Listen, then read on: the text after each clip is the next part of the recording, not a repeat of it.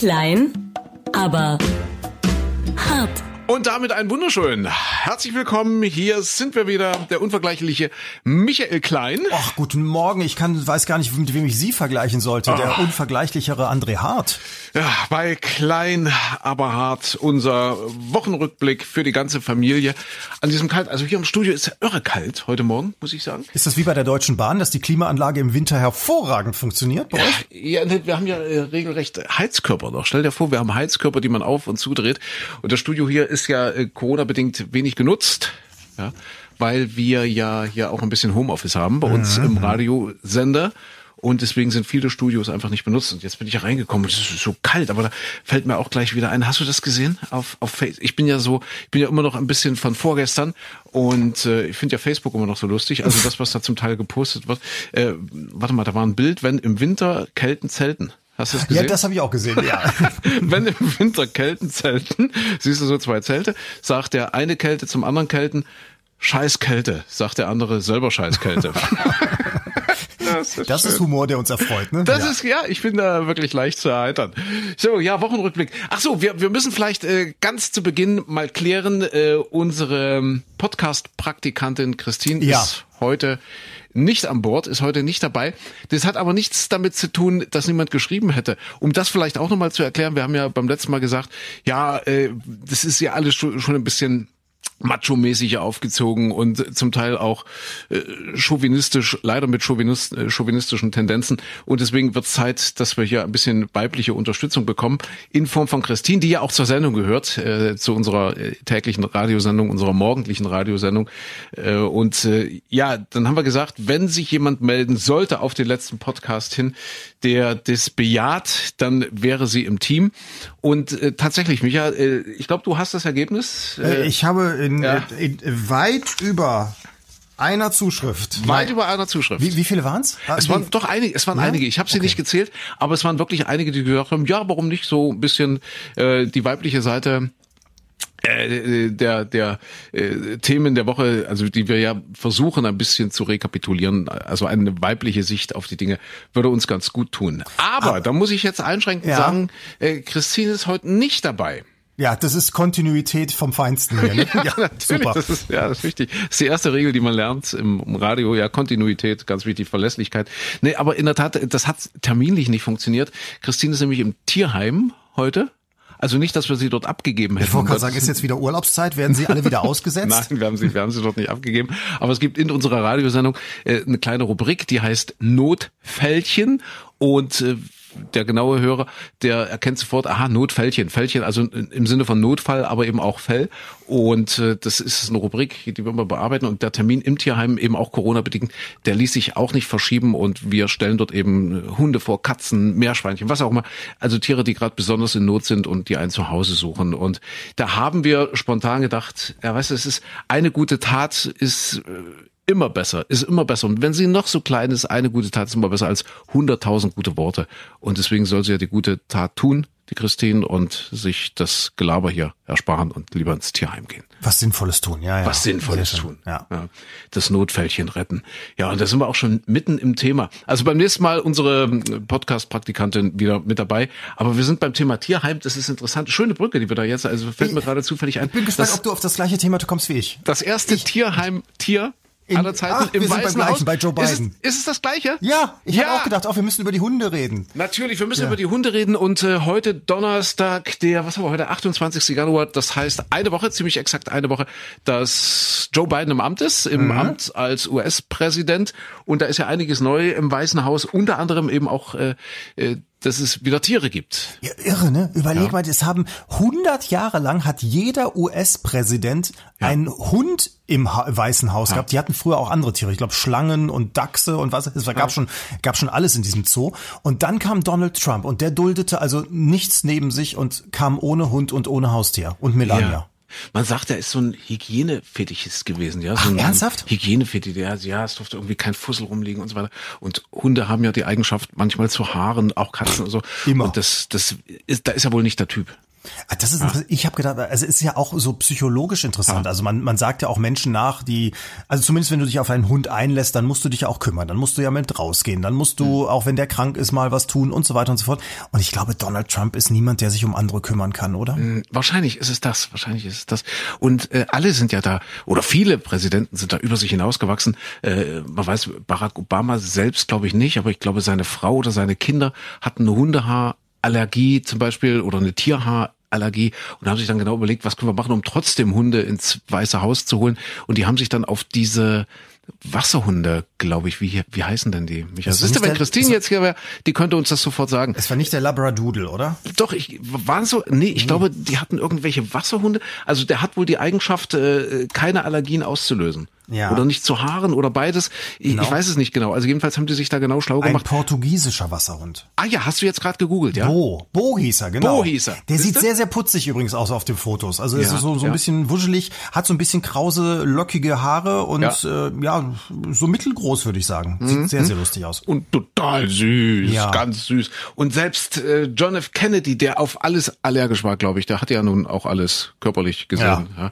Selbst der hat gesagt, ja, ohne Hunde geht's ja nicht, ohne Tiere und hat eben auch ich glaube, es waren Schäferhunde bei ihm ins Weiße Haus gelassen. Aber es ist auch so ein bisschen seltsam, also jetzt auch bei, bei so einem Barack Obama zum Beispiel, obwohl der ja grundsympathisch ist, so als Mensch und Typ, äh, habe ich so einen leisen Verdacht, dass man als Präsident, wenn man irgendwie Sympathien auf sich ziehen will, dann sich spätestens den Hund anschafft, wenn man ins Weiße Haus einzieht. Ja, ja. So, der, deswegen weiß ich immer nicht so genau, sind das wirklich Menschen, die sich um den Hund kümmern? Hat ein Präsident Zeit zum Gassi gehen oder nicht? Ja. Und, und bei, bei den Bidens ist es ja so, die haben ja zwei Hunde und der eine ist seit 2008 bei denen, also der ist jetzt schon zwölf Jahre bei ihnen. Der kam, das ist glaube ich der, der aus dem Tierheim kam.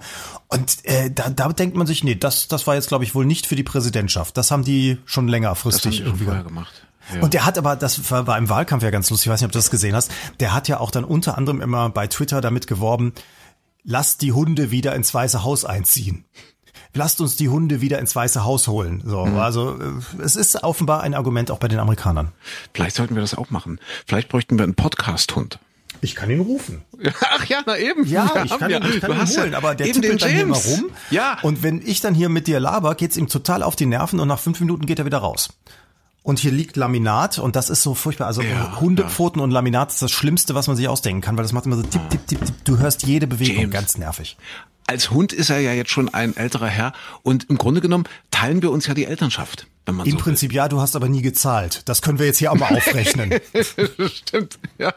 Ja, das kann man aber nicht mehr äh, leider nachberechnen, Micha. Das geht nicht. Ist das, das geht im deutschen Recht nicht. Ja, also so, sogenannte Kuckuckskinder gibt's ja nun mehr als genug. Und äh, wenn sich irgendwie nach 18 Jahren erst herausstellt, upsala, ich war ja gar nicht der Papa, habe aber 18 Jahre lang mich um das Kind gekümmert oder vielleicht sogar, weil ich dann auch nicht mehr bei der Mutter gelebt habe, äh, 18 Jahre für das Kind bezahlt und dann stellt sich nach 18 Jahren heraus, dass jemand ganz anderes der Papa ist, dann ist es so, dass man sich zwar einen Teil des Geldes zurückholen könnte vom leiblichen Vater, der dann natürlich nachgewiesen sein muss, äh, aber auch nicht alles für die 18 Jahre. Ich glaube, das geht rückwirkend auf, boah, schlag mich, aber ich glaube drei Jahre oder so. Ah, okay. Also James, James wird im Februar 14. Man muss jetzt er erklären, ja, also die ja. Hundemutter, die gehör, war bei euch und ihr hattet die Welpen alle mhm. und einen davon habe ich eben über Umwege dann hinterher bekommen, als er extremst verkorkst war, weil er nämlich zwischendurch nicht bei euch war. Und so, das ja. heißt also, er ist jetzt seit ja, guten 13 Jahren hier bei mir. Ähm, mhm. Es ist also noch nicht verjährt. Ich, also in den letzten drei Jahren sagst du, da rechne ich im Moment, da, da, war die schwere Bauchspeicheldrüsenentzündung, da war er vier Tage lang in der Hundeklinik. Also das würde sich lohnen oh. für mich, wenn du da jetzt zahlen müsstest. Oh, oh. Sag mal, was, was hat das gekostet? Hast du äh, es war tatsächlich, es, ich glaube, es ging Richtung 2000 Euro. Okay. Also es okay. war, weil, oder 1600 ja. oder sowas in den Dreh, weil nämlich ja, jeder Tag Klinik ja. ein Schweinegeld kostet. Ja, ja. Und Äh, man sich dann auch wirklich ja dreimal überlegt, oh, äh, also nach, ich muss ehrlich gestehen, am Tag Nummer zwei sah er so aus, dass ich dachte, oh, das wird nichts mehr. Und dann überlegst oh. du wirklich, befreit man ihn jetzt von seinem Leiden oder nicht? Oder äh, klar, das Geld ist natürlich auch ein Argument, dass man sich überlegt, machen wir jetzt noch einen Tag weiter oder nicht? Und toi, toi, toi, also Gott sei Dank, alles gut gegangen. Deswegen sag ich immer OP-Versicherung abschließen für Hunde. Ja, aber zahlen die bei solchen Sachen auch wirklich alles?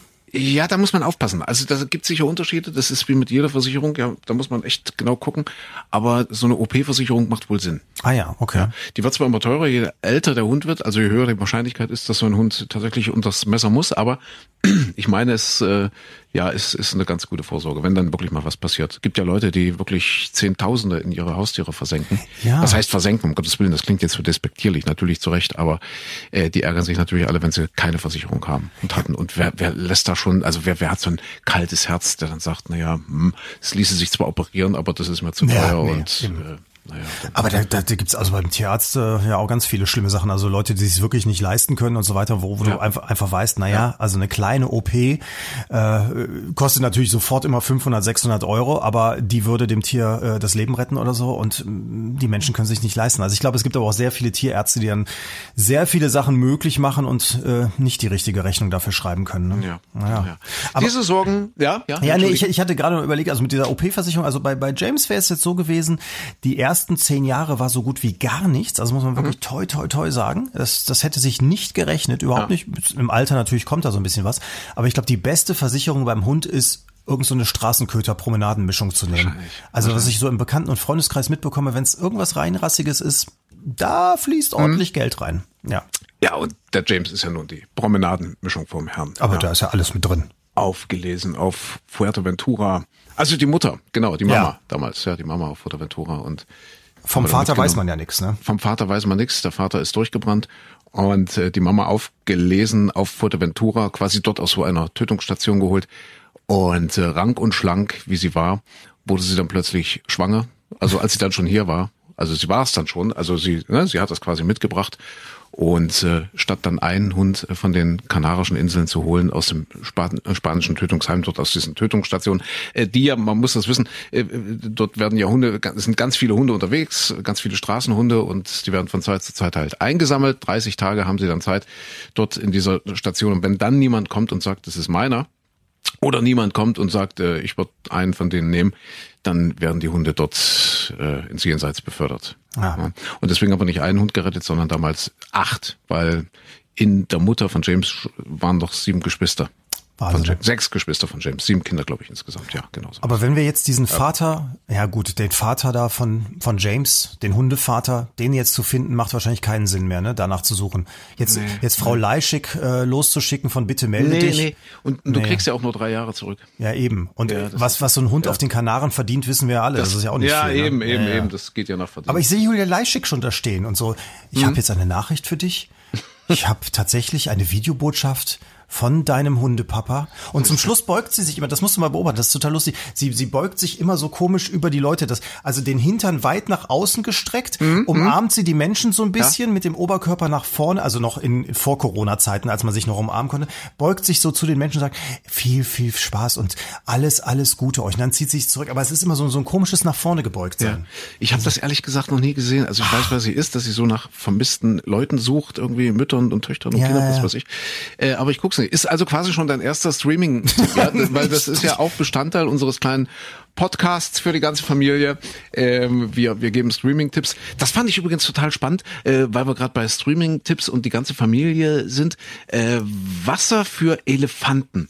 Ach, großartiger Film, auch nicht mehr taufrisch, weiß nicht wie alt der ist, sechs, sieben Jahre vielleicht, ähm, mit einem wirklich unschlagbar guten, jetzt, ich will immer Udo Walz sagen, aber es ist Christoph Walz.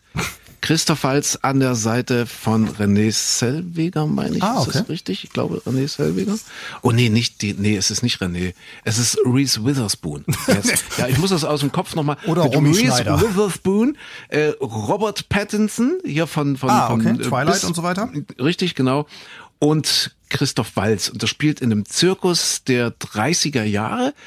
Und äh, sie, also die Reese Witherspoon, ist so die Hauptattraktion, junges blonde, junge blonde Frau.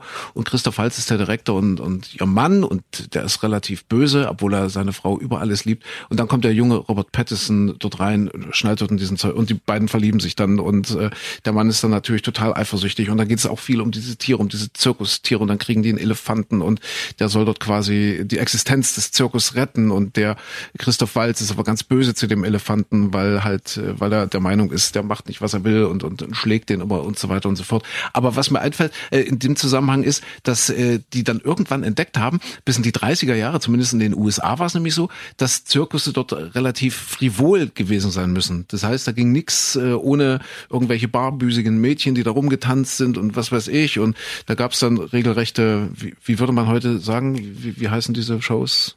Ja. Äh, Burlesque oder sowas? Ja, ja, so so so in dieser Art, ja. Mhm. Und deswegen äh, war es nur für eine bestimmte Zielgruppe, ja, so diese Aufführung. Das hat auch lange funktioniert, bis dann irgendein Zirkusmacher dahinter gekommen ist, wenn man den Zirkus öffnet für die ganze Familie dann kommen noch mehr Leute. Ah. Und das haben die dann wohl in den 30er Jahren gemacht und haben damit angefangen, diese Mädels oben ohne, diese Frauen ohne, oben ohne nicht mehr tanzen zu lassen. Und der hat dann explizit sich hingestellt und hat gesagt, sehr verehrtes Publikum, Ladies and Gentlemen, und Kinder jeden Alters. Das hat ah. er jedes Mal, ja, so der, so der, äh, der, der Zirkusdirektor. Und äh, das, das fiel mir auf. Und deswegen, ja, der Podcast für die ganze Familie, so wie eine Zirkusvorstellung für die ganze Familie. Das ja. ist, das ist ein bisschen. Wir sind das, garantiert nicht oben ohne, wo wir jetzt gerade mit euch reden. Obwohl, das kann sich jetzt jeder auch selbst vorstellen. Damit machen wir noch mehr Publikum auf. Sag mal, barbüsig oder busig? Das war in deinem Fall bar, barfüßig. barfüßig, genau. Aber das ja. ist ein bisschen das McDonalds-Prinzip, ne? Damals, als McDonalds groß wurde, ha? war das so äh, auch das einzige oder erste Restaurant, das sich ganz explizit auf Kinder ausgerichtet hat. Also jetzt hier mit Ronald okay. McDonald, mit Kindergeburtstag ja. und so weiter. Und das einzige Restaurant, wo du als Kind ja auch praktisch selbst hingehen konntest, an die Theke bestellen, dir selbst aussuchen, was du essen ja. willst. Wenn du überlegst, ein normales Restaurant, da sitzt du mit Mama, Papa, hast die Speisekarte vor dir. Also als Kind kannst du noch nicht lesen. Also weißt weißt auch gar nicht, was es da zu essen gibt oder so.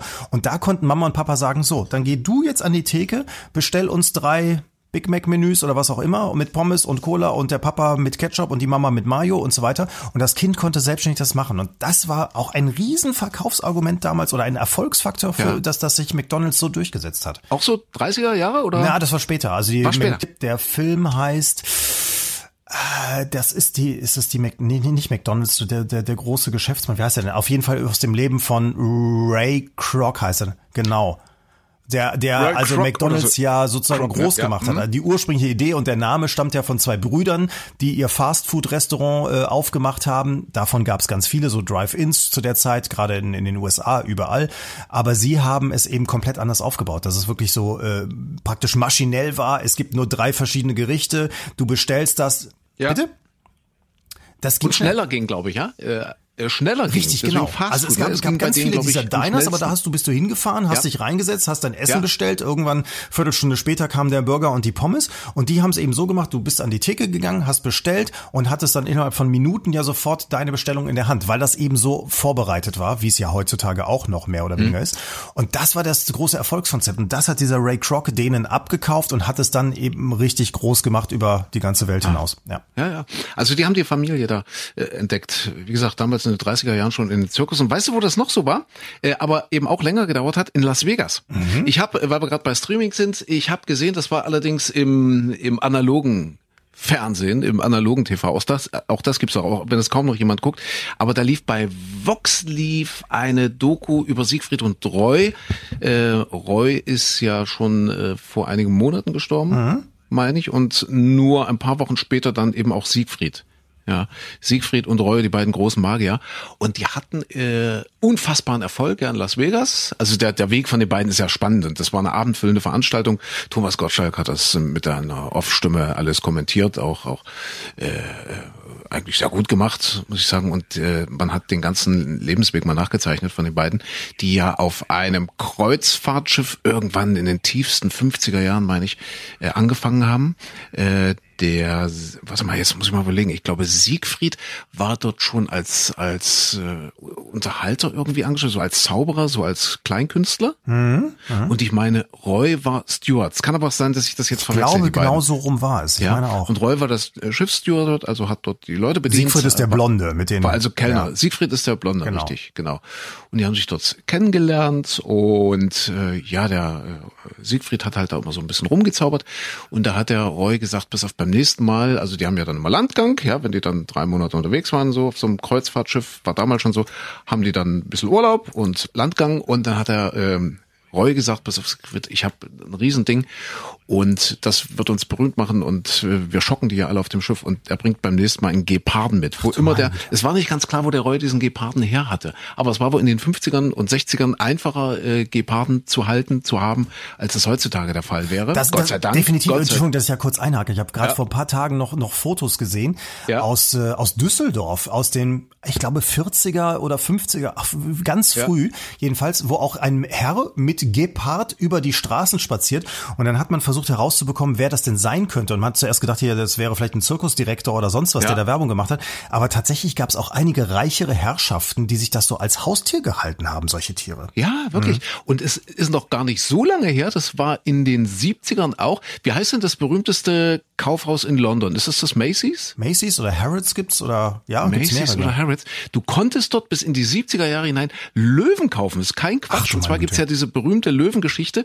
Das ist, äh, glaube ich, ein Australier gewesen, der in London studiert hat, meine ich.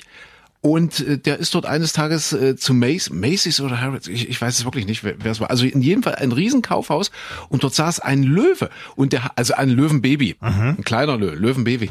Und das hat er gekauft und hat das, hat das wirklich mit in seine Wohnung genommen. Da gibt es auch eine tolle Geschichte dazu, äh, eine wahre Geschichte. Und äh, zusammen mit seinem Freund oder Kumpel, also die sich dort in London auch getroffen haben, die sich da schon kannten, haben die den dann ausgewildert in Afrika. Also sind dann wirklich mit dem nach ich glaube Kenia, ich, ich weiß aber nicht, ich meine, es wäre Kenia gewesen, sind die dann mit dem dorthin, als er dann zu groß wurde und haben den dort ausgewildert und dann gibt's dieses tolle Video, wo die sich nach Jahren wiedersehen. Ich weiß nicht, ob du das Ach, mal gesehen ja. hast, da, da springt dieser Riesenlöwe, äh, der ist ja dann inzwischen ausgewachsen, äh, sieht den kommen und, und freut sich so und springt den an und freut sich total wie so ein Hundewelpe, Och, ist dieser, ja. dieser Riesenlöwe. Und das ist die Geschichte von diesem Typen, der in den 70er Jahren noch wirklich in London äh, dort im Kaufhaus ein Löwenbaby erstanden hat. Also so war das damals. Und irgendwie muss also der, der Roy von Siegfried und Roy eben auch über so eine Quelle ein Geparden, die sind ja nicht ganz so groß wie Löwen, muss der, muss der einen Geparden also äh, gehabt haben und hat diesen Geparden also dann beim nächsten Mal, als die wieder rausgefahren sind mit diesem Kreuzfahrtschiff, äh, hat er äh, diesen Geparden an Bord geschmuggelt, regelrecht geschmuggelt. Und einen, dann haben sie das so ein bisschen einstudiert, heimlich, diese Nummer. Und eines Tages, äh, dort irgendwann in den 50ern, sind die dann abends raus auf die Bühne. Ja, es war also damals schon so wie heute auf der AIDA, dass es da abends immer so ein bisschen Unterhaltungsprogramm gab und haben diesen Geparden aus der Kiste gezaubert. Mhm. Und äh, das war dann der große Durchbruch von Siegfried und Roy. Hat dann noch ein paar Jahre gedauert. Dann kamen sie nach Las Vegas, äh, haben dort äh, auch Riesenshows, auch schon sehr erfolgreich. Erst so ganz kurze, ja, ganz kurze Auftritte, die dann immer mehr wurden. Und in den 70ern, wir waren bei Bar Büsig oder Bar Busig, in den 70er Jahren war es immer noch üblich, dass auch in Las Vegas bei jeder Show in diesen großen Hotels immer auch Mädels oben ohne getanzt haben. Ja, also das war auch ein bisschen frivol und die wollten auch so ein bisschen, bisschen Spaß so, so für die, für die Erwachsenen eben. Ne? Es waren also eher Erwachsenen-Shows Shows. Und irgendwann in den 70ern oder Anfang der 80er muss es gewesen sein, haben Siegfried und Roy gesagt, wir machen das jetzt mal anders. Wir machen eine Show für die ganze Familie und lassen die Titten weg. Ja, haben die Titten weggelassen und das war wohl ein total spannender Abend, weil es wohl für sie auch die erste abendfüllende Show, also irgendwie über anderthalb oder zwei Stunden war, äh, ohne Titten, aber dafür eben mit ganz vielen Löwen und weil ich glaube, die hatten damals schon die weißen Tiger, Löwen, die weißen Tiger hatten die, glaube ich, schon, weil irgendein Maharaja kam und gesagt hat, Mensch, das, was ihr macht, gefällt mir. Merkst du, ich komme vom Hundertsten ins Tausendste. Mhm. und irgendein, der hat gesagt, hier, ich habe ein paar Babys für euch und die sind bedroht und deswegen nehmt ihr die und macht die berühmt und so weiter. So war das. Also jedenfalls äh, ohne Titten mit Tigern und Löwen und äh, eine Show für die ganze Familie und das hat eingeschlagen wie eine Bombe. Die waren dann über Jahre, waren die ausverkauft und haben dort weit über eine Milliarde Umsatz gemacht. Und die haben heute noch, verkaufen die angeblich ja. mehr diese, diese, diese Merchandise-Artikel wie Tassen, T-Shirts und was weiß ich, mhm. als Celine Dion und alle anderen. Wirklich? Also jetzt, obwohl die Show ja schon seit Jahren nicht mehr läuft, aber in Las Vegas ja. gehen die Roy, Siegfried und Roy Tassen immer noch besser weg. Ja. Also total nette Leute auch, also die man eben in dieser Doku auch mal ein bisschen näher kennenlernt. Mhm. Aber auch interessant, wenn ich überlege, wann ich die so zum ersten Mal bewusst wahrgenommen habe, äh, irgendwann wahrscheinlich als Kind in den 80ern oder sowas, dann habe ich gesehen, oh, diese, diese beiden da mit den ja. Tigern und den Löwen, das fand man ja als Kind alles ganz toll. Aber dass die beiden jetzt ja auch ein Paar sind und nicht nur als Wohngemeinschaft zusammenleben, das war irgendwie damals auch nie ein Thema, oder? Das habe mhm. hab ich nie so mitbekommen. Haben die in der Doku auch klein gehalten. Ach, also echt? das war nicht ganz klar, wie die beiden jetzt, ob das jetzt ein Ehepaar war oder, oder ein Paar oder einfach nur gute Freunde, das äh, war nicht ganz eindeutig. Die haben sich ja dann ein neu, also sie hatten ein, ein Anwesen in Las Vegas natürlich, schon in ihrer ersten Zeit haben die ja irre viel Geld verdient und haben sich dann in den 90ern, späten 90ern nochmal komplett was Neues gekauft und gebaut. Ein Riesenareal mit Riesenpools und dort natürlich auch überall diese Tiger und diese Löwen, die da rumlagen.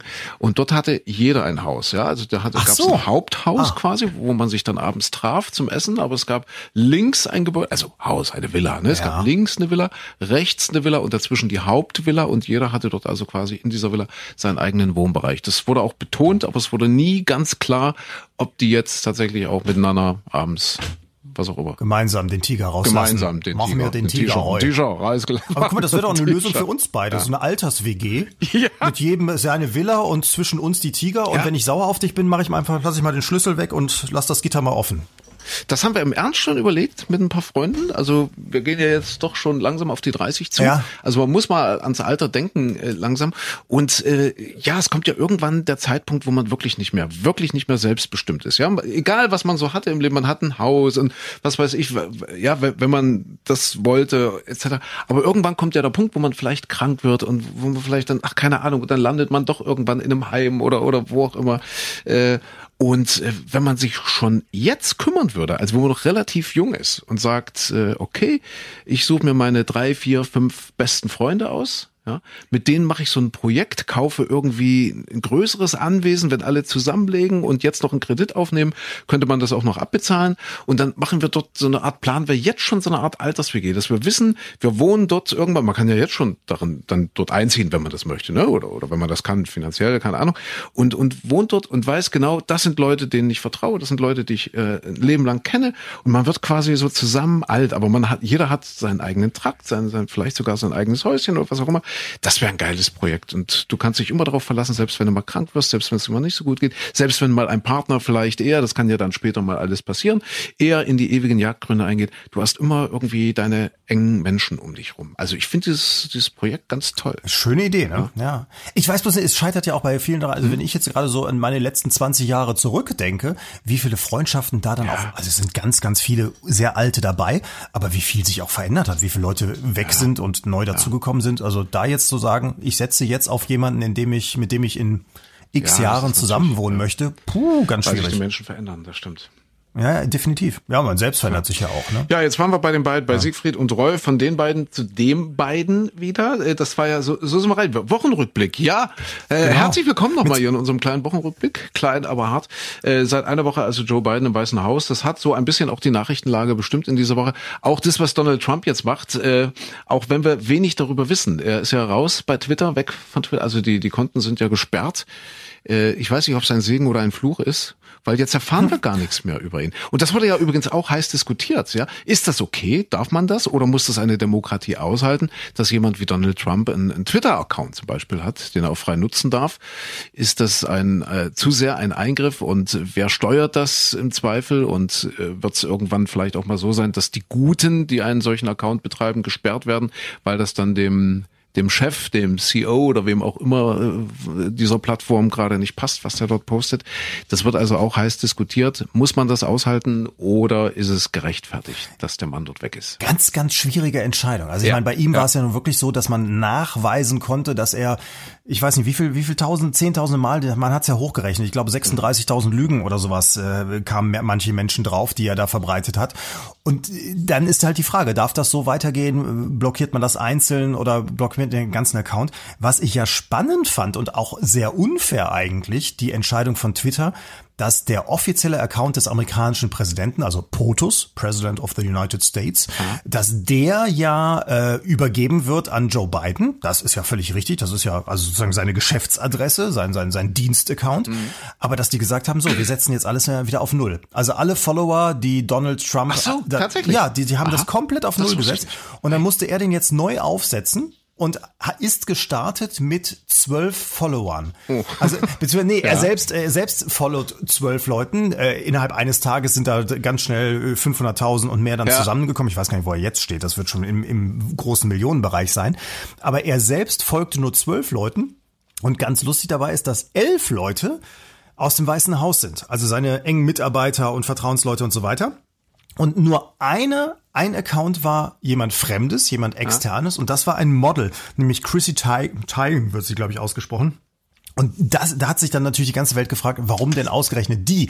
Äh, die ist verheiratet mit John Legend, also dem Musiker. Ja. Und ja. die hat wohl in den vergangenen Jahren immer total gegen Donald Trump gewettert. Okay, okay. Und zwar so, dass sie dann auch irgendwann äh, dem, dem immer irgendwie ganz sarkastisch geantwortet hat mit, ha, lol, äh, dich kann keiner leiden Ja. und so. Und dann hat Donald Trump sie gesperrt. Okay. Und hat sie wirklich blockiert. Und dann hat sie wohl bei an Joe Biden, als klar war, dass Joe Biden wird gewählt, hat sie gesagt, ach, ich würde gerne mal wieder einen Präsidenten haben, dessen Twitter-Account ich sehen kann. Und äh, bitte äh, mach doch irgendwas. Und dann hat Joe Biden sie tatsächlich als erste außerhalb seines Mitarbeiterstabs gefollowt. Okay. Ist das Die hübsch? Freundin Ja. von John Legend. Jo- John Legend, dem Du, du, den kennt man ja kaum, ja. John Legend, du wurschtelst das so weg. Ich glaube, der hat mal gemacht, wenn Your, Your Body is a Wonderland zum Beispiel, erinnere ich mich so als Radioansager, ist war das so John noch im Legend? Hinterkopf. War das nicht John, Legend. Mayer? War das John Mayer? Ich weiß es John nicht. Legend ist, also glaub ich, jedenfalls ist, USA. es, ist es jetzt kein Superstar. Ich habe den aber letztens gesehen, John Legend, äh, irgendwo auf der letzten Seite der Bildzeitung oder irgendwo anders äh, bei seinem Karibikurlaub. Da hat er sich eine riesen Yacht gemietet. Ich glaube, die Woche 100 oder 400.000 US-Dollar. Und da haben die Folgendes gemacht, also wirklich eine Riesenjacht. Da haben die Folgendes gemacht. Die hatten so eine Rutsche. Ja, vom Oberdeck ging diese eine Wasserrutsche direkt runter so ins Wasser. Die, diese Wasserrutsche war bestimmt weiß nicht, 20, 30 Meter lang und dort der ausgelassene John Legend, wie er dort irgendwo vor St. Barth die Rutsche runtergleitet. Der super mega Yacht, die er mal für locker 300.000, 400.000 in der Woche mietet. Irre. Und das sind, äh, ja, keine Ahnung, äh, Musiker. Also, pff, zweite Reihe, würde ich sagen. Jetzt mal, also sind ja jetzt nicht die Superstars. Aber warum ich das erzähle? John Legend ist in den USA ein Megastar. Siehste, dann hast du mich jetzt berichtet. Dann ich, ich habe doch keine Ahnung. Ich, ich kann doch nur Adel Tawil. Also das, was ich jetzt so so, so spiele. Also so. der ist in, in den USA hatte, also er hat äh, zumindest einen Nummer 1 Hit gehabt, habe ich gerade nachgeguckt. All of Me war All 2013. of me. Siehste. Aber wenn du das Wort All Rutsche sagst, das tut mir immer sehr weh. all. Bitte, was, Was, sagst du? wenn du das Wort Rutsche sagst, das tut mir Ja. im Moment immer so ein bisschen weh, weil bei Rutsche, ich hatte vor zwei Jahren, haben wir mal irgendwann drüber gesprochen, ich sage, Mensch, ich habe eine mega Idee, wir müssen bei deutschen Bäckereien einführen, also das ist doch wirklich widerlich, wenn dann die Kassiererin mit dem Kleingeld rumfuhrwerkt und dann dir die Brötchen rausgibt. Gut, viele haben dann so eine Zange dafür oder den Handschuh ziehen sie an und aus und so. Aber generell ist das doch komisch, wenn das immer so alles dann so über die Theke gereicht wird und dann nimmst du es von der Theke weg und der Kunde gibt das Geld. Und dann habe ich gesagt, man müsste eigentlich so eine Rutsche haben. Also sprich, du sagst, die Brötchen legst du da, legst du oben drauf und dann rutscht das unten in deine Tüte rein. Und das würde ich dann als patentieren lassen als die klein, kleinsche deutsche Hygienerutsche. Die deutsche Hygienerutsche Okay, wollte ich okay. eintragen lassen. So, und dann kam die Pandemie und die machen das alle. Machen alle. Ja, ich wollte viele. gerade sagen, ich habe doch das schon mal gehört irgendwie. Ja, Meine- ich war, aber ich hatte die Idee, Ja, wirklich, also ja. ungelogen, wirklich vor zwei Jahren habe ich allen erzählt, die deutsche Hygienerutsche. Wartet Ja. ab, sie wird kommen, sie wird sich, Siehste? es haben mich Siehste? alle ausgelacht. So, und dann kommt so ein kleines blödes Virus daher und prompt machen es dann alle, ne? Hättest du es mal gemacht? Ja. Nicht abwarten. Hättest du es mal gemacht, dann könntest du jetzt auch eine Yacht in der Karibik. Mit Rutsche. Das ist, das ist das eine. Entweder du musst Erfinder sein oder Superstar, keine Ahnung, oder Gesundheitsamtsleiter. äh, da gibt's ja diesen Fall. Auch das gehört natürlich zu unserem Wochenrückblick. Äh, der, der Gesundheitsamtsleiter, der Amtsarzt in Chemnitz in Sachsen, ja, der bei uns, äh, der hat's doch tatsächlich fertiggebracht. Also der hatte erst äh, Burnout oder sowas. Also Hat er wirklich? eine Überlastungskrankheit. Ich glaube, der Sozialbürgermeister hat ja dann inzwischen eine offizielle Erklärung abgegeben. Ja. Äh, es, es wäre eine Überlastungserkrankung gewesen. Also ja, Das kann auch ein, ein Bruch sein, wenn die Knochen alt und müde Ja, sind. wenn wenn die Knochen überlastet sind, das stimmt. Und hat sich jetzt für mehrere Wochen, also nicht einfach so wie unser eins jetzt mal sagt, okay, ich brauche jetzt mal einen Urlaub, ich bin jetzt mal zwei Wochen weg. Oder ja, wenn es hoch ich bin mal drei Wochen im Urlaub. Nee, also weit darüber hinaus äh, hat er sich verabschiedet, der Gesundheitsamtsleiter, und zwar ist äh, wohl am Strand, äh, an einem Karibikstrand auf Kuba. Ja, und erholt sich dort seit einigen Wochen. Nochmal, wir reden hier vom Chef des Gesundheitsamts. Chemnitz. Wir befinden uns auf dem Planet Erde. Wir befinden uns am 28. Januar im Jahr 2021. Das heißt also mittendrin in der Pandemie. Und wir reden von einem Bundesland, das zum Zeitpunkt, als der in den Urlaub gefahren ist, geflogen ist, äh, das Bundesland äh, mit den höchsten Inzidenzwerten war. Aber äh, lass mich jetzt raten, das Gesundheitsamt Chemnitz im Gegensatz zu allen anderen in Deutschland war richtig gut aufgestellt. Die Meldungen der Zahlen klappte, die Organisation der natürlich. Impftermine Ja. war alles organisiert. Es war Ja. alles perfekt, was den anderen nicht läuft. Also das heißt, die Faxgeräte geölt Faxgerät und hat gerattert den ganzen ja, Tag. Ja. Es funktionierte alles und dann kann man auch wirklich sagen, ja Leute, gut, dann bin ich jetzt mal kurz raus. Ja. Na klar, dann kann der doch mal ein paar Wochen in Urlaub gehen. Also ich meine, gut, jetzt wenn du sagst, das war ja, ja, am Anfang noch nicht so ganz klar. Da hieß es, na, er war krank und jetzt ist er erstmal wochenlang im Urlaub und dann kam ja, raus, ja. er ist auf Kuba. Ja. Also ich habe ja auch mal versucht, alles hin und her zu wälzen und zu sagen, ja, vielleicht gibt's da Gründe für, vielleicht ging's dem schlecht oder so. Aber also, jetzt, Alter, ehrlich. Aber jetzt mal ohne Quatsch, wenn, wenn jemand tatsächlich auch psychische Probleme hat oder sowas, ja. ist ja völlig verständlich, dass man sich dann rauszieht und sagt, Urlaub ist vielleicht gut, Erholung ist gut, aber in diesen Zeiten dann in ein Risikogebiet zu ziehen, während alle sich nur so 15 Kilometer ja. ums Haus bewegen dürfen, ist, ja. ist schon komisch, gerade für so, so ein Amt. Hat ne? schon eine Geschmäckle, ja. Ja, und dass man aber, dann auch nicht sagt, pass auf, derjenige ist krank, völligstes Verständnis dafür, gerade in diesen ja. Zeiten, in diesen Berufen, dass da jemand äh, vielleicht ausgebrannt ist, so habe ich absolut Verständnis dafür. Aber dann muss ja. man doch sagen, ja gut, der ist jetzt hier ein halbes Jahr, vielleicht auch ein Jahr raus. Mhm. Jetzt muss es einen Ersatz dafür geben. Punkt aus mhm. Ende. Mhm. Ja, aber man muss es trotzdem von seiner positiven Seite sein, äh, sehen. Uns, uns hat äh, die Gelegenheit gegeben, wir machen das Beste draus, auch morgens bei uns im Programm. Bei uns gibt's ja jetzt immer den GAL Sommerhit morgens, den GAL Urlaubshit, ja, also den Gesundheitsamtsleiter Urlaubshit. Und das bringt ein bisschen Farbe ins Programm. Ja, natürlich. Wir grüßen dann immer, vielleicht hört er uns ja über Stream und äh, ja, fühlt sich dann noch ein bisschen mehr wohl auf Kuba. Ja, vor allem, man muss auch wirklich einfach dieses kubanische Feeling sich mal selbst. Ja, klar, ja, also wenn man es nicht natürlich. selbst erleben kann, weil man gerade, dann muss man sich das selbst ein bisschen ins Haus holen. Ne? Ja. ja. Du guck mal, der ist nur 80 Kilometer weit weg von Donald Trump, ja, äh, der ja jetzt in, in Miami sitzt, äh, dort in seinem Golfressort. Hm. Ja. Irgendwie kündigen die wohl alle gerade. Also nicht alle, aber viele haben wohl jetzt gekündigt, dort Mitglied und so weiter. Also denen ist das doch komisch, dass jetzt dort der Ex-Präsident sagt, ich, hier ist jetzt mein Wohnsitz. Oder zumindest der Ort, wo ich mich äh, über die meiste Zeit des Jahres aufhalte. Was er eigentlich gar nicht darf. Das ist nämlich, was er nicht darf, oder? Richtig. Das hat äh, damals die Gemeinde, da gibt's eine Vereinbarung. Ja, genau. Er hat, genau. das war ja sein Privatanwesen genau. und dann wollte er das ja gewerblich ja. nutzen, wahrscheinlich wieder so eine Steuernummer oder sowas und auch mit Zuschüssen und tralala. Und äh, da wurde dann aber mit reingeschrieben, dass das nicht ein Wohnsitz sein darf und man darf nur, ja. glaube 20 Tage am Stück da wohnen äh, aber für ihn gibt's noch mal eine Sondergenehmigung. Er darf die doppelte Anzahl von Tagen und äh, ah. auch das hat er natürlich weit überschritten und jetzt vor allem da er sich da niederlässt. Und die Nachbarn sind alle stinke sauer, weil der natürlich auch immer mit Secret Service, mit mit Hubschrauber da an. Es darf da niemand ja. drüber fliegen. Nur Donald Trump ja. rattert immer mit dem Hubschrauber hin und her. Und der hat ja immer noch den äh, Nuclear Football bei sich. Hast du das hat, er, hat er immer noch? Kennst du, kennst du Nuclear natürlich Football? Natürlich kenne ich den Football. Ach, natürlich. Ach, du bist ja ein alter Angeber. Der nu das, also für mich war das völlig neu. Der Nuclear Football ist ja dieser ominöse Atomkoffer. Richtig. Genannt der Football.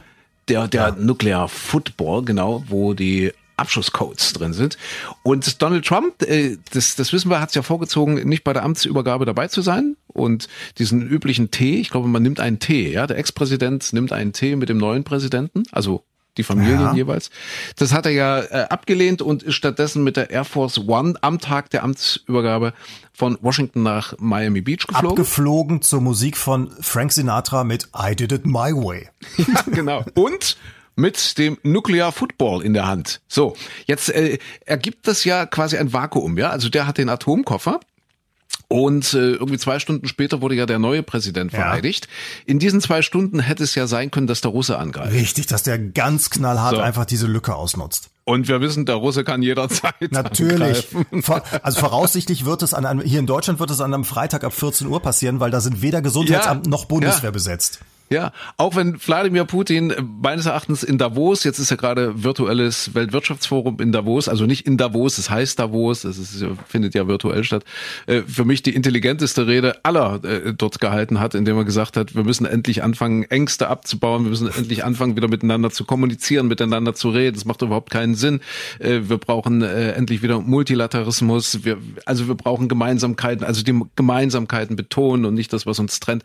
Also eine meines Erachtens sehr intelligente Rede von Wladimir hat, Putin. Hat er denn durch seine Hackerangriffe und seine, seine Giftgasattacken erkannt, dass der Westen gar nicht so, so großartig und toll ist und dass man dann doch einfach mit denen reden kann? Ja, äh, eben. Also er wollte genau diese Ressentiments nicht mehr. Ja. Ne? Er wollte genau gegen diese Ressentiments vorgehen und sagen, kommt, lass uns doch jetzt mal einen Neuanfang schaffen. Also es macht doch überhaupt keinen Sinn, immer nur rumzuwichsen, immer nur die alten Sachen auszugraben und glaube mir, jeder hat Dreck vor seiner Hütte und der Westen hat genauso viel Dreck vor seiner Hütte liegen wie, wie Russland Russland oder China oder wie sie alle heißen. Aber äh, das, das, schwei da, da schweife ich, ich wollte sagen, wie, wie funktioniert das mit Putin dem Koffer? Ach so, ach der Russe kann Anruf, äh, angreifen. Ja. ja, genau. Der Russe greift an jederzeit. Hätte ja jetzt passieren können in der Zeit, wo wo also Donald Trump in der Air Force One sitzt und nach Miami fliegt und äh, dort landet und äh, ja Joe Biden ist noch nicht wirklich vereidigt, aber zehn Minuten später dann doch.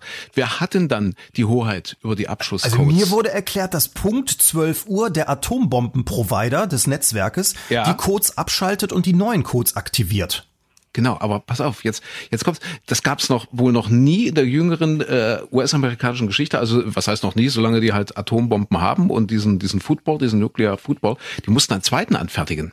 Die haben also extra wegen Donald Trump einen zweiten Ach. Atomkoffer angefertigt, den äh, der dann quasi in der Nähe von Joe Biden war. Ja. Und in dem Augenblick, äh, als Joe Biden äh, vereidigt wurde oder vereidigt war als Präsident, wurden die Codes von Donald Trump deaktiviert. Aha und also in, in seinem Köfferchen in Miami Beach ja. mittlerweile und äh, die Codes von Joe Biden, also in dem äh, neuen Koffer, die wurden dann quasi aktiviert. Und das war früher halt nicht nötig, weil es gab eben nur einen Koffer und dann war das wohl etwas leichter. Und äh, diesmal wurde exakt ein baugleiches Modell nochmal angefertigt. Ich stelle mir das so ein bisschen wahrscheinlich, wir ja. stellen uns das jetzt alle so großartig vor. Wahrscheinlich ist es dann aber hinterher so wie äh, ja hier wie bei bei meinem Abo-Dienst irgendwo, äh, wo ich dann äh, draufdrücke, ich habe meine E-Mail, äh, ich habe mein Passwort vergessen und dann wird ja. Passwort wird zurückgesetzt. Sie haben eine E-Mail erhalten. Bitte klicken Sie auf den Link. Weißt du, und dann steht Joe Biden da ja, und kriegt eine SMS und muss dann draufklicken und dann steht ja, da, bestätigen ja. Sie, dass Sie Joe Biden sind. Und dann kommt noch dieses, hm. sind Sie ein Roboter? Fragezeichen. Ja, und dann musst du auf dem Bild alle Fahrräder markieren oder sowas. Und wahrscheinlich muss der Joe Biden einen sechsstelligen Code äh, sich merken, ja, ja wie, wie beim Handy. Und das ist, das könnte schwierig werden. Der älteste Präsident ja. in der Geschichte der USA. Mal gucken, wie lange das gut geht. Aber wir wünschen ihm natürlich nur das Beste und äh, jetzt herrscht ja auch eine gewisse Aufbruchstimmung. Und er hat ja auch schon einiges neu gemacht. Äh, zum Beispiel ganz wichtige Neuerung auf dem Schreibtisch im Oval S äh, Office, der rote Knopf. Ja, das der rote Knopf, man denkt immer, jawohl, das ist der Knopf, wenn der Russe eben kommt, wenn Putin plötzlich unangekündigt vor der Tür im Weißen Haus steht, mit der Kalaschnikow in der Hand, dann drückt der Präsident den roten Knopf und keine Ahnung, die Nationalgarde rückt an. Aber nein, nee, wir wissen, die, nein. die stärkste Waffe der Amerikaner ist nicht die Atombombe, sondern Coca-Cola. Natürlich. Eingeführt von Mr. Donald Trump, von Mr. President. Wie, wie heißt das eigentlich? Mr. President, also der Joe Biden hieß ja lange äh, President Elect. Ja ja, der gewählte Präsident, bevor er im Amt war, wie sagt man eigentlich zum Präsidenten außer Amt ist? Also bei uns heißt es AD oder Bundeskanzler AD. Ja, wobei, ich glaube, Schmidt wurde auch immer als Herr, Bund Herr Bundeskanzler angesprochen oder, oder Also man bleibt, man bleibt Mr. President. Genau, ja. bei den Amerikanern ist wirklich, du bleibst ein Zeitlebens, außer es gibt jetzt das Impeachment. Dann würden sie ihm ja alles wegnehmen können, ja, äh, wenn ja, das ja, durch, okay. durchgehen würde. Ansonsten bleibt er Mr. President. Ja. Also Mr. President Trump ja, hat diesen roten Knopf installiert, um Cola zu bestellen. Das heißt, man muss sich das so vorstellen, im Nachbarraum saß ein Butler, ja. also sozusagen der, der CB, mhm. der Cola Butler. Und immer wenn das rote Lämpchen bei ihm leuchtet, hat dann gewusst, ups, der Chef ist da und der Chef will eine Cola. Ja, aber das ist ja auch, allein der Butler ist ja schon, schon ein Skandal gewesen bei Donald Trump. Weil der hat ja, ja, es gibt ja auch diesen tollen Film, nächster Streaming-Tipp, Der Butler, äh, wo ja, es um den großartig. Butler geht, der jahrzehntelang im Weißen Haus Richtig. gedient hat, unter mehreren Präsidenten, dann zum Chef-Butler aufgestiegen ist. Ein ganz toller Film.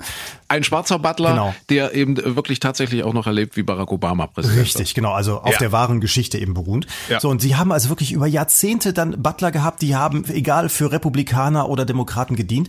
Und was kam? Donald Trump kam. Wer kam mit Donald Trump? Melania kam. Und Melania mhm. hat den alten Butler rausgeschmissen und hat einen geholt, der vorher in einem der blöden Trump-Hotels äh, gearbeitet ja, hat. richtig, irgendein Hotelmanager. Richtig. Ja. Und der muss so sagenhaft unbeliebt gewesen sein beim gesamten Personal. Tatsächlich. Total, also äh, offenbar nicht in der Lage, diesen Job richtig auszufüllen. Mhm. Und den haben sie jetzt natürlich, äh, ja, sagt Joe Biden, okay, wir müssen jetzt einen neuen Butler finden. Also es, es wird, wird ja. ausgetauscht. Aber ich habe so ein bisschen das Gefühl, dass jetzt egal, was Donald Trump gemacht äh, hat, also es wird jetzt auf alles draufgehauen, oder? Aber das, das ist so, als Verlierer muss man das, glaube ich, aushalten. Ja, das hat er, glaube ich, damals ja. auch gemacht. Er hat versucht ja auch alles umzudrehen, ja. was die Demokraten davon gemacht haben. Aber jetzt ja, rächt sich natürlich. machen sich jetzt ein bisschen lustig. Ja, es rächt sich natürlich, dass er viele Sachen äh, so per, per, per Kugelschreiber gemacht hat, ne? So ganz viele Dekrete und die sind durch den nächsten Präsidenten wohl einfach aufzuheben. Das ist anders bei irgendwelchen Gesetzgebungsverfahren, also Obamacare zum Beispiel, die Gesundheitsreform, die, die die Barack Obama ganz mühselig da durch Senat und Repräsentantenhaus gequetscht hat. Und das kannst du nicht so einfach mit dem Federstrich machen. Und deswegen rächt ja. sich jetzt, dass Donald Trump alles so mit, ach hier, Präsidentendekret gemacht hat, das kann Joe Biden ja. alles zurückmachen. Und Joe Biden macht auch noch was neu, wahrscheinlich. Neuestes Gerücht. Er wird nicht nur die Hunde mitbringen, die sind ja schon da, sondern er will auch eine Katze ins Weiße Haus bringen. Ja, eine First Cat, habe ich auch gelesen. Aber das, das ist wohl, das sind große Gerüchte. Die Pressesprecherin, die ja. hat sofort gesagt, äh, das mit der Katze wundert mich auch sehr, ah, weil wenn es ah. jetzt eine Katze gäbe, wenn man die holen würde, dann würde ja die ganze Welt nur noch über die Katze reden, wo man sie gesehen hat, ob man sie gesehen hat, wo sie aufgetaucht ist, wo man sie mhm. nicht gesehen hat und so weiter. Mhm. Deswegen hat sie das selbst auch so eher so ein bisschen als Gerücht abgetan. Ja, eben. Und das sind ja immer komische Schlagzeilen, ja, ja. wenn es dann rund um die Uhr, wo ist die Muschi des Präsidenten und ach, keine Ahnung. Hat sie gelächelt bei mir, ähm, naja, hat man sich jahrelang, äh, egal, wie auch immer. Egal. Wie auch immer. Ja, was, was, was haben wir denn äh, eigentlich noch so für, für Neuigkeiten, wenn wir auf die Woche gucken? Wir haben, äh, um jetzt vielleicht mal wieder so ein bisschen inhäusiger zu werden, die deutsche Handballnationalmannschaft der Männer. Oh ja hat kläglich versagt. Äh, auch das sicherlich eine Meldung wert. Und zwar, was heißt kläglich? Historisch versagt. Es gab noch nie ein so schlechtes Abschneiden. Ich glaube Platz 12 bei dieser WM, die ja ohnehin umstritten war in Ägypten, äh, äh, wo ja erstmal schon ein Haufen Mannschaften abgesagt haben im Vorfeld, weil das Corona-mäßig gar nicht ging. Und dann waren die alle infiziert und hast du nicht gesehen. Und Ägypten selbst ist ja, glaube ich, auch relativ. Warst du schon mal in Ägypten? Leider noch nie. Ich, ich war zwölf Stunden mal in Ägypten. Das ist aber auch, du hast aber alles gesehen, so oder? Als, ja, ich war mal Diplomat und deswegen ich bin. Nee, äh, früher, als also ich ich bin ja früher gerne öfter auch nach Kenia geflogen er hatte dort Freunde in der Botschaft mal. Äh, die Lucy, Mensch, vielleicht hört die Lucy ja auch zu. Hey Lucy, hm. schöne Grüße. Und Bruno. Also äh, die haben dort an der deutschen Botschaft in Nairobi gearbeitet und äh, die habe ich halt öfter mal besucht. Und auf so einem Flug, früher sind die Flieger tatsächlich noch zwischengelandet in Ägypten. Ach, okay. Meistens mhm. war es Ägypten, manchmal war es auch irgendwie, was weiß gar nicht, aber ich glaube, es war schon Ägypten. Also das war öfter so, dass die Maschinen dann zwischengelandet sind, aufgetankt wurden und weitergeflogen sind. Heute ist das ja nonstop in der Regel, ja. Und da ging mal ein Flugzeug kaputt, was dann nach der Zwischenlandung wieder starten wollte. Ach, bist du mit der, mit der, mit der Flugbereitschaft der Bundeswehr geflogen? Ja, genau. Irgendeine Kondormaschine ging kaputt und wir haben also die 300 Passagiere, einschließlich mir, haben die dort raus verfrachtet in Hurghada, irgendwo bei Hurghada war das. Und äh, dort in ein Hotel. Und da habe ich also tatsächlich eine Nacht und einen Vormittag in Ägypten verbracht. Ah. Kann mich noch erinnern, dass der Alkohol in diesem Hotel so irre teuer war. Ich glaube, ein Gin Tonic irgendwie für zwölf weiß nicht, ob schon Euro waren damals. Also ich, ich fand das exorbitant teuer. Oh, das Hotel war so schick. Keine Ahnung. Ja. Na, ist egal. Also jedenfalls äh, Ägypten, wie sind, bin ich drauf gekommen? Ach so, wegen Handball. Und die haben ja da sehr schön gewohnt, äh, südlich von Kairo, in Gizeh, wo die Pyramiden stehen. Und das, die haben ja schöne Interviews gegeben, die Handballer, mit der Pyramide im Hintergrund. Mhm. Ich weiß nicht, ob du das ab und zu mal gesehen hast in der Sportschau. Das war aber auch schon alles, sie durften ja nicht mal am Pool, die Jungs. Ja. Heftig, ne? Und äh, deshalb haben sie dort auch kläglich versagt. Unter dem neuen Trainer, wie heißt er? Alfred. Alfred Gislason, glaube ich. Ah, der, der ja. Isländer, Gies, ja der Isländer. Ja. ja. Und du merkst schon äh, die Anspannung in meiner Stimme. Ja, jetzt wird's emotional. Den Christian Prokop, äh, den haben sie rausgeschmissen vor ziemlich genau einem Jahr im Februar, weil die deutsche Mannschaft angeblich nicht gut genug gespielt hat. Hat der Verband gesagt, ja, der Prokop muss weg. Äh, wir brauchen jetzt einen neuen. Ja, einen älteren, einen alten Hasen. Prokop ist ja so, wie alt ist denn der Prokop? Ja, um die 40, glaube ich. Sowas, ja, ich denke so um die 40 Mitte. Ja, 40, Ende 30. Und äh, der Gislason ist ja schon über 60, ein Ü60-Trainer. Mhm. Was ja, was ja um Gottes Willen nicht schlimm ist, um Gottes Willen. Aber äh, Christian Prokop und mich, äh, uns verbindet eine Gemeinsamkeit. Wir sind beide in Köthen, in Sachsen-Anhalt, in Kuhköthen, wie wir es liebevoll nennen, geboren. Wir sind also quasi in der gleichen Umgebung sozialisiert worden. Und deswegen ist mein Herz natürlich groß für Christian Prokop und meine Schadenfreude auch, dass es jetzt unter dem neuen Trainer Trainer so historisch gescheitert ist. Ja, hätte ein Köthner so. hättest in ein Ägypten Köthner hätte es ja. möglicherweise gerettet, ja. zumal ein Köthner ja immer auch, ich meine, wir haben ja äh, schon als Kinder immer einen, einen Draht zum Sport gehabt. Äh, wir haben zum Beispiel, ich weiß nicht, ob ich das schon mal, ah, doch, im, im, in der Sendung habe ich das schon mal erzählt. Ich dachte, du würdest es nie wieder die, erzählen, die Turnhalle. Weil, weil Hashtag MeToo jetzt hier eingreift. ja, die Turnhalle in der, in der Ingenieurhochschule Köthen, genau. Äh, ich weiß gar nicht, was dort ausgebildet ist. Es gab in Köthen eine pädagogische Hochschule, da wurde logischerweise wurde Lehramt gelehrt. Ich glaube, die gibt's noch, aber ob es die andere Hochschule noch gibt, weiß ich nicht. Und jedenfalls an der Turnhalle, äh, da waren dann äh, im, im, im Keller, also im, im, im Souterraum waren die, waren die Duschen. Mhm, mhm. ja. Und äh, da gab es so riesen Ventilatoren, das war so früher in den frühen 80ern, ja, 70er, 80er. Und äh, dort sind wir als kleine Jungs, haben uns immer hingeschlichen und haben gehofft, dass die Ventilatoren nicht eingeschaltet sind, was manchmal tatsächlich der Fall war.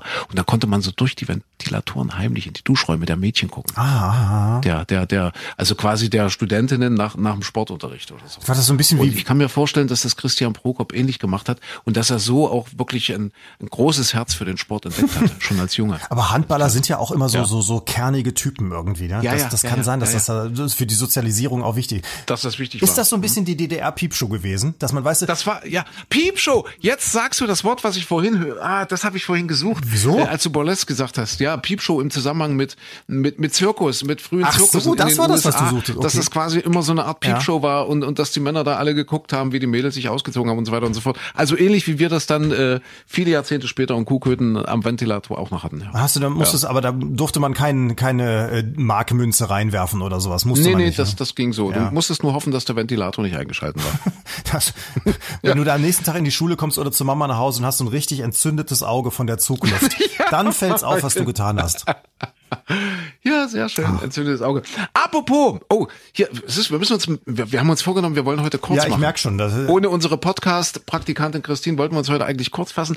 Äh, entzündetes Auge, äh, schnell noch ein Lesetipp. Micha. Ah, jetzt bin ich gespannt. Ein uralter Schinken, den ich gerade nicht lese, ich gebe zu, sondern im Auto höre. Ich äh, äh, pendler jeden Tag noch äh, zur Sendung morgens und bin da fast eine Stunde unterwegs. Und äh, großartiges Hörbuch, eingelesen von Rufus Beck, und zwar Gab und wie er die Welt sah Ah, okay. von John Irving. Äh, ein Buch, ah, ich würde mich jetzt nicht festlegen, ich glaube Mitte, Ende der 70er oder so wurde es veröffentlicht. Gibt's meines Wissens auch einen Film Richtig, dazu, genau. den kenne ich allerdings nicht. Und es gab, wie er die Welt sieht, äh, wie er die Welt sah, sorry. Äh, sehr, sehr zu empfehlen, zum Hören, aber eben, äh, was man, was sich gut hören lässt, lässt sich ja auch gut lesen. Äh, und äh, finde ich ganz großartig. Meine Lieblings, nein, nicht meine Lieblingsszene, aber eine Schlüsselszene in diesem Buch ist, ähm, darf ich kurz Ja, erzählen? bitte gerne, ich bin gespannt. um, um jetzt gleich auf das Auge zu kommen. Wir sind ja auf das Auge, ja, Ventilator und so weiter. Eine Schlüssel, also es geht um einen Schriftsteller im Grunde genommen. Einen erfolglosen Schriftsteller, der mit einer Literaturprofessorin zusammenlebt. Die haben zwei Kinder. Ja, und da geht das, also kleinere Kinder, zwei Jungs, einer fünf, einer zehn. Und das geht immer so hin und her. Also das ist jetzt wirklich nur ein Ausschnitt aus dem Buch, ein Ausschnitt aus der äh, viel komplexeren Geschichte. Und äh, ja, sie, sie betrügt ihn eines Tages mit einem Studenten. Ja, also sie ist Dozentin und sie betrügt, irgendwann ist es halt so, die sind zehn, zwölf Jahre äh, zusammen und äh, sie fängt langsam an, seine Gewohnheiten zu missbilligen, wo sie früher immer gesagt hat, ach, na, wie das so ist in der Ehe, ne? wo, wo man am Anfang sagt, ach Mensch, das ist ja niedlich, was der da immer so macht und, und irgendwann sagt man, oh, das geht mir so auf den Zeiger. Ja, und eine dieser Angewohnheiten von ihm zum Beispiel ist mit seinen Kindern, immer wenn der, wenn der auf die Garage zufährt, abends oder morgens, wenn die kommen, macht er immer das Licht aus vom Auto und stellt den Motor ab, nimmt den Gang raus, alles und lässt sich einfach so zuräumen, weil die haben so eine abschüssige Abfahrt, ja, bis zur Garage und das finden alle ganz toll, ja, dass der dann quasi so auf die Garage zurollt, im Dunkeln, so, ja. Das ist zum Beispiel eine dieser Gewohnheiten, wo sie langsam sagt, ach, das geht mir so auf die Nerven und das ist doch gefährlich und überhaupt. Und äh, jedenfalls, es kommt dazu, dass sie sich einen Liebhaber nimmt, die Frau, einen Studenten und äh, irgendwie über Umwege kriegt der Mann das raus und eines Tages sagt er, pass auf, der muss weg, dieser Student. Das, das geht so nicht weiter. Ja, also mach sofort Schluss am Telefon oder wie auch immer. Ich nehme die Kinder, fahre mit denen ins Kino und wenn ich wiederkomme nach zwei Stunden, hast du bitte diese Affäre beendet. Ja, jo. Ähm, macht er dann so, fährt mit seinen Kindern also los, sie, sie ruft ihren Lover an, der sich nicht davon abbringen lässt, doch nochmal zu ihr zu fahren, zu dem Haus, also zu dem gemeinsamen Haus, wo eben auch ihr Mann wohnt und ihre Kinder und äh, hält also mit seinem Auto dort vor der Garage und äh, bittet um eine Aussprache nochmal mit ihr und sie will ihn nicht ins Haus lassen, geht also tatsächlich zu ihm ins Auto und versucht die Situation nun irgendwie zu bereinigen. Der Liebhaber will aber nicht weg, der Student, ne, ist ja nur auch noch ein bisschen unreif und so weiter und so fort. Und sie denkt sich dann eben, okay, ich muss den jetzt irgendwie loswerden. Und dann sagt er eben, komm, ein, mach's ein letztes Mal. Ein, ein letztes Mal, ich sag's jetzt mal höflich, äh, ja, mach's noch mal oral und dann bist du mich los. Und sie denkt, ja, okay, wenn Männer sowas sagen, dann ist das so. Der will's jetzt einfach noch mal wissen und dann ist das auch Geschichte und dann gehe ich wieder zurück zu meinem Mann und meiner Familie und alles wird gut. Also macht sie das tatsächlich ein letztes Mal dort auf dem, auf dem Fahrersitz, also er auf dem Fahrersitz, sie auf dem Beifahrersitz und äh, macht das dann eben ne, oral und so weiter und so fort. Jetzt war aber der Film doof, den ja mal also Grab Ja. äh, mit seinen Kindern angeguckt hat. Der Film war doof und die haben sich so nach der Hälfte des Films gedacht, oh komm, wir gehen wieder. Außerdem war irgendwie der kleine Sohn krank, hatte irgendwie eine Erkältung und so weiter und so fort. Also setzen die sich, bevor der Film eigentlich zu Ende ist und bevor ihr Zeitlimit, also noch lange bevor das Zeitlimit, dass sie sich ja, also sie hat ja dieses Zeitfenster im Hinterkopf gehabt, äh, fahren die wieder zurück nach Hause. Ja, und das Wetter ist relativ schlecht, es regnet doll. Da kommt, biegt in die Einfahrt ein mit seinen beiden Kindern, stellt den Motor ab, macht das Licht aus und lässt sich so mit 40, 50 Sachen auf die Einfahrt zu. ja, wo sie gerade dabei ist, ihren Liebhaber zu verabschieden. Und was passiert? Nämlich das, was passieren muss, die krachen voll hinten drauf. Ja, das Auto kracht drauf. Und Todesart Penis oder was? so einmal Penis ab Okay. und einmal von einem jungen Auge Ah. ausgestochen. Ja, so im Auto. Deswegen bin ich drauf gekommen, äh, weil du gerade wie- Geschichten, was war's denn? die das Auge- Leben Ach, schreibt, Ja. ja. Geschichten, die das Leben schreibt. Genau, ja. Den einen passiert's am Ventilator und äh, den anderen bei so einer Geschichte. Ja, und äh, also dieses Buch gab und wie er die Welt sah, mein Lesetipp oder oder auch gerne Hörbuchtipp heute. Das ist schön, das ist relativ umfangreich, aber ja, schöne, solide amerikanische Gegenwartsliteratur. Stell mal diese Szene vor, wenn du die morgens früh Ja. im Auto um drei Uhr nachts, wenn du auf dem Weg zum Sender bist, dann hörst und äh, von der dunklen Einfahrt und diesem Auffahrunfall da, diesem sexuellen Verkehrsunfall. Äh, Ja. Faszinierend. Faszinierend. Ich habe versucht, oder wir haben versucht, äh, den Planet der Affen zu gucken. Weißt du, seit Ewigkeiten hier liegen gehabt äh, und dann richtig mit, mit Beamer auf groß gucken und in 3D und was weiß ich. Und wir sind wirklich nach einer Stunde eingeschlafen. Das ist also wirklich, wo, wo ich gedacht habe, also Planet der Affen, der neueste Teil, der der aktuellste, auch gut bewertet, habe ich gesehen. Ich weiß es nicht, ob ich einfach die Story nicht verstanden habe. Also das wäre jetzt mein Nicht-Streaming-Tipp sozusagen.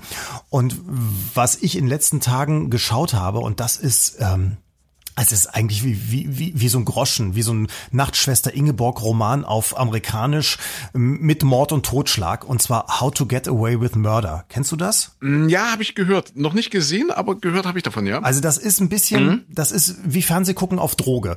Also ähm, ich kann es gar nicht so richtig wirklich empfehlen, außer man, man lässt sich drauf ein und sagt, ja, ich habe jetzt mal einfach was, was ich abends immer so mal nebenbei gucke. Oder nee, nebenbei geht nicht, dann ist man total verwirrt, man muss es schon aufmerksam gucken. Also es fing an vor Jahren mit der ersten Staffel. Das war total spannend gemacht, weil die Geschichte entwickelt sich immer so in Vor- und Rückblicken. Und du siehst immer Ausschnitte, da ist jemand tot, aber du weißt nicht, ob er tot ist und wer es überhaupt ist und wer der Mörder ist. Und dann entwickelt sich von Folge zu Folge siehst du immer mehr von dem, was da passiert ist. Und es springt immer in der Zeit vorwärts und rückwärts. Total faszinierend, auch wirklich sehr, sehr spannend gemacht. Und so nach und nach von Staffel zu Staffel kriegst du eigentlich mit, dass alle dieser Hauptdarsteller, und die, das ist richtig gut besetzt, also die Hauptdarstellerin ist Viola Davis, die hat auch einen Oscar bekommen damals für Fences. Eine ganz, ganz tolle Frau und die vor allem da eine, eine renommierte Anwältin ist, eine, eine just, äh, juristische Professorin auch. Eine ganz tolle Frau. Und dann sieht man aber, wie sie eigentlich immer auch zusammenfällt, Alkoholikerin ist und, und rein optisch großartig, wie, wie sie das auch spielt, dass man wirklich diese zwei, drei Welten von ihr sieht.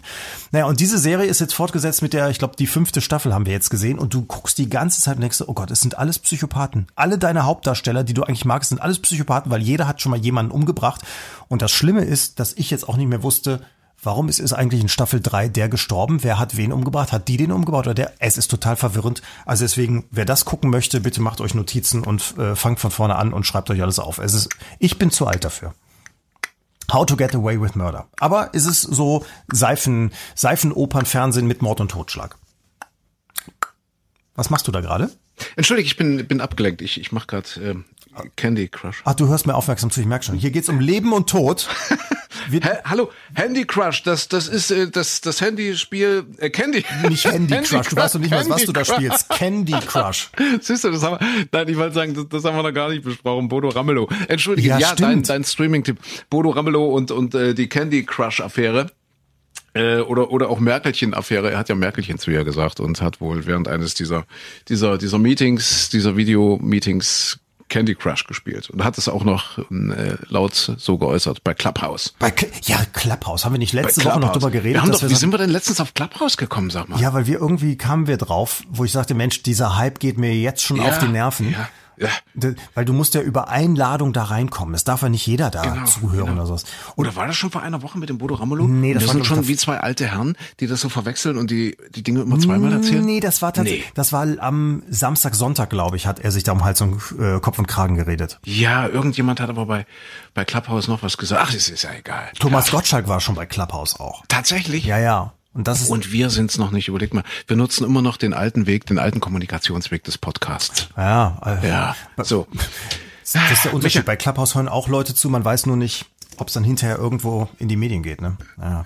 Aber das bei, bei Bodo Ramelow finde ich so, so, so erstaunlich, weil der hatte ja wirklich über Monate hinweg war er ja immer mega kritisch und es war immer alles äh, besprochen in diesen Runden und anschließend sagte er, ja, wir hier in Thüringen gucken aber nochmal und wir diskutieren das nochmal und es geht durchs Parlament. War ja da immer sehr verhalten und dann hat er doch vor, ist gar nicht so lange her, zwei, drei Wochen irgendwann gesagt, hm, jetzt im Nachhinein betrachtet muss man schon sagen, Frau Merkel hatte in vielen Sachen recht und ich hatte Unrecht. Da ich, oh, ganz groß. Das war jetzt ein großes Statement, also so gelassen ausgesprochen, Respekt dafür. Und dann kommt die Nummer jetzt von diesem Wochenende, wo er das Merkelchen nennt und wo er zugibt, dass er da äh, Handyspiele spielt, äh, während es um Menschenleben geht, ist schon für einen Politiker echt ein bisschen doof, ne? Ja, was heißt doof? Also wahrscheinlich sind sie doof, wenn sie es sagen. Oder wir denken, dass Richtig. sie doof sind, wenn sie es sagen, weil ich glaube, so prinzipiell, das steckt in allen drin. Weil es sind nun mal alles nur Menschen und die haben, glaube ich, vom Lockdown und von dieser ganzen Corona-Kacke genauso die Schnauze voll wie die meisten von uns. Und äh, ich glaube, von so einer, äh, wie lange ging denn die? Elf Stunden oder so, diese Videokonferenz? Ich glaube schon, dass man da auch mal sagt, oh, jetzt nehme ich mal mein Handy und spiele Candy Crush. Ja, das sind, also ich weiß nicht, ob du, kennst du Telefonkonferenzen aus dem Arbeitsalltag? Kaum. Also, nee, ehrlich gesagt, bei uns ist es nicht so. Hab ich auch selten, aber wenn es die mal gibt und wenn es da mal länger sein sollte, da sind sehr, sehr viele Phasen drin, wo Menschen sich gerne reden hören Ja, und es eben. nicht die Sache nach vorne bringt. Und Ja. ich vermute auch, wenn du elf Stunden lang unter anderem mit Markus Söder und Armin genau. Laschet und Angela Merkel in einer Telefonkonferenz bist. Und ich meine, wir kennen ja immer nur diese Ausschnitte nach diesen Konferenzen, wenn die da zu viert auf der Bühne sitzen. Da sagt Ja. die Merkel mal fünf Minuten was, dann sagt anschließend der Müller aus Berlin mal Ja. 5,3 Und das Minuten überleg was. mal, das elf Stunden lang. Ja. Da ist es doch schon, also dann spricht es doch schon für Bodo Ramelow, dass er, dass er irgendwie kleine Früchte verschiebt dort bei, bei Natürlich. Crush und nicht Männchen tötet. Weil der- weil der man Söder doch wahrscheinlich- in- allein in wo- wonach, Presse- einem, wonach, wonach einem wahrscheinlich mehr zumute ist, ja, dass man da irgend so ein Männchen tötet. Ja, weil allein der Söder doch bei diesen Pressekonferenzen hinterher immer noch mal zehn Minuten länger alles das erzählt, was die beiden davor gesagt haben. Hauptsache, er hat länger geredet als die Merkel.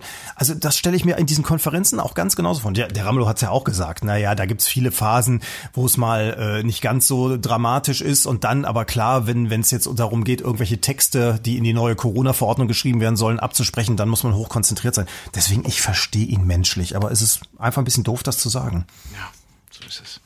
Micha, wir haben jetzt äh, alles gesagt, was zu sagen ist. Also zumindest haben wir jetzt die Stunde wieder, wieder voll. Richtig. Ja, es wird Zeit, dass wir uns mal zurückziehen. Gespielter Witz. Äh, hast du einen?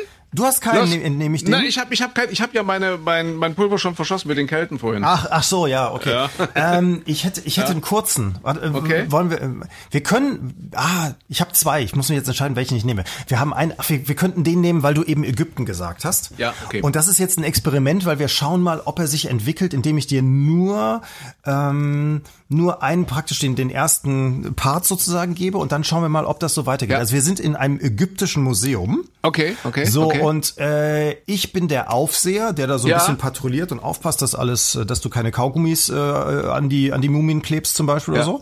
ja. Und du bist ein Gast und du fragst mich dann, äh, sagen Sie mal, ob wissen Sie eigentlich, wie alt diese Mumie hier ist? Ja, ja, okay. Ja, okay, weißt du? Okay. Ja? okay, okay, okay, okay. Also ich patrouilliere. Du patrouillierst. Ich gucke kritisch. Sieht man das gerade? Und, und, und ich frage dich als, als, als, als Patrouiller. Ich Patrouille. Ja, ich, ich Ja. gucke, ich gucke gelangweilt und gleichzeitig angewidert. Das ist so Ja, das mein ja. Erlebnis, wenn ich in Museen bin, dass diese diese Menschen, die da aufpassen, dann immer so gelangweilt und gleichzeitig skeptisch gucken. Okay, ich bin im Museum und frage, wie alt die Mumie Genau. ist. Ja? Oh, Mensch. Ist das jetzt ein Rembrandt? Was ist denn das Beckmann? Hm, Nee. Ich, ich, ich frage jetzt einfach mal. Äh, äh, Entschuldigung? Ja, ja bitte. Äh, Hallo? Entschuldigung, können Sie mir sagen, wie alt diese Mumie hier ist? Die hier vorne, die hier liegt, Ja. ja, ja. Äh, die ist 5007 Jahre und drei Monate alt. Ei, das hätte ich jetzt nicht gedacht. Mhm. 5007 Jahre und drei Monate, zwei Tage, um genau zu sein, ja. Aha. Woher wissen Sie das so genau? Also Ganz logisch, ich arbeite hier seit sieben Jahren und als ich angefangen habe, hat man mir gesagt, die ist genau 5000 Jahre alt. Okay. Sehr so, schön. Ein ägyptischer Witz. Ein ägyptischer Witz. Ja. ja. Äh, gut, wie immer war das der traurige Abschluss. Ich hätte noch der einen traurige anderen, Höhepunkt. Aber, warte, wenn, wenn, wenn, wenn, du einen Abschlusswitz noch haben willst, der ist kürzer. Der ist ganz kurz. Okay, dann mach einen kurzen los. Es ist ein Julia und Romeo Witz. Äh, Romeo Witz. Ja. Ja. Also äh, du bist Julia und fragst mich, Herr Romeo, was machen wir heute Abend? Romeo, was machen wir heute Abend? Hm, ich richte mich nach dir. Aha. Intellektuell, mal gucken. André Hart, wie lange braucht Ach, ich richte mich nach dir. Ja! Oh! Ich wollte es nicht so eindeutig äh, äh, betonen, okay. sonst ist es zu schnell. Es ist für mich jetzt wirklich die achte Stunde. Ich muss pullern. Äh, wir haben schon fünf Stunden Sendung hinter uns, sind morgens um drei aufgestanden. Okay, also ich richte mich nach dir. Sehr schön. Ähm, ja. ja. Die Woche ist um für uns. Bleibt jetzt. uns nur noch euch eine schöne Zeit zu wünschen. Habt ein schönes Wochenende, habt eine schöne Woche, wann immer ihr es gerade hört und ja. wieder reinhört. Wann, wann hören wir uns wieder, Michael? Also ich richte mich nach dir. oh, bitte nicht, dann bin ich alleine, wenn du dich nach mir richtest. Ach nee, da sind wir, ist keiner mehr. Ja, also, sind wir beide weg. Dann entweder Sehr. gerne morgen wieder im Radio oder eben in der kommenden Woche hier wieder. Bis bald. Also bleibt gesund.